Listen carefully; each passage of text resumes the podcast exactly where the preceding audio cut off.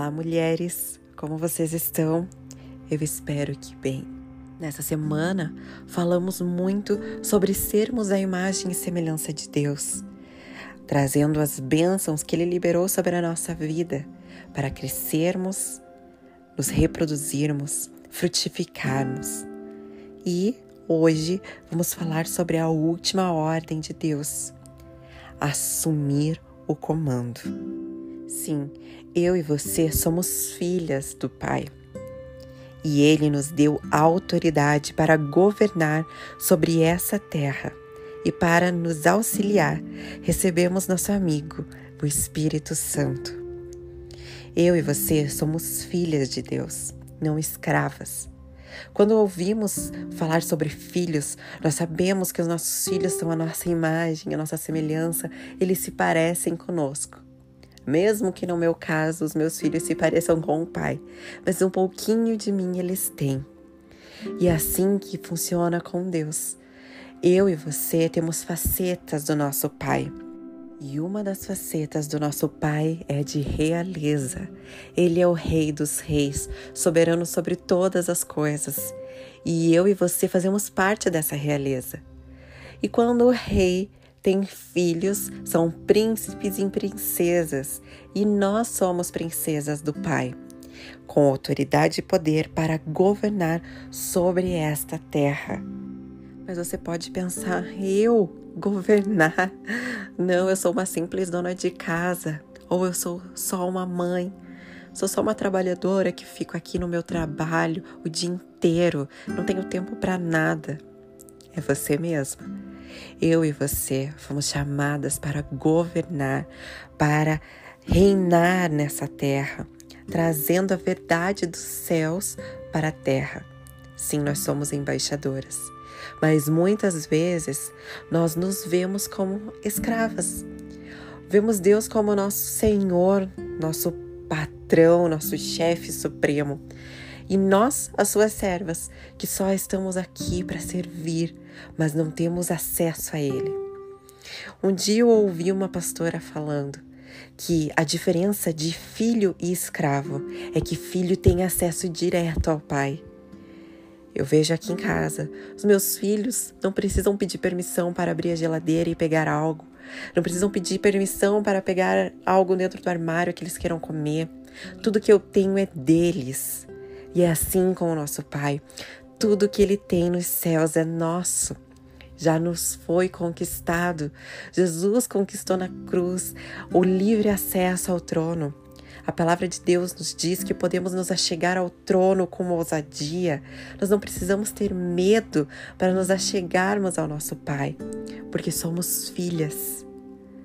Ei, se você não tem se visto como essa filha que tem liberdade para adentrar nos santos dos santos, para adentrar no trono de Deus, você está acreditando numa mentira de que não é para você, de que você não pode, porque a sua vida tem pecados, então você não merece. Você só pode ser serva. Você só pode fazer as coisas para Deus, mas você não pode ser para Ele. E essa é uma mentira que nos rouba. E sabe, por muito tempo eu acreditei nessa mentira. Eu não conseguia chamar Deus de Pai, eu só conseguia chamá-lo de Senhor. E um dia o Espírito Santo me disse: Você é filha, você não é escrava. Você pode chamá-lo de Pai. E naquele momento eu fui curada e Deus transformou o meu coração e a minha mente para que eu entendesse que eu tinha livre acesso, que os meus pecados lá atrás já estavam perdoados, porque eu decidi me posicionar e viver a verdade, a minha identidade. E essa identidade não é só para mim, é para você também. Sim, você é filha. A palavra também nos diz que nós somos embaixadoras de Cristo nessa terra.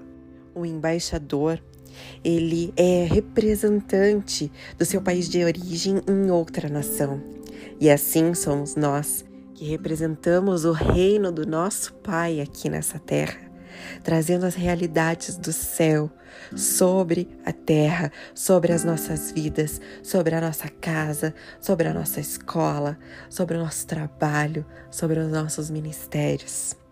E quando entendemos essa verdade poderosa, começamos a nos mover nela e então iremos contemplar a realidade daqui, da terra, mudando. Sim, quando a filha de Deus chega, o reino chega.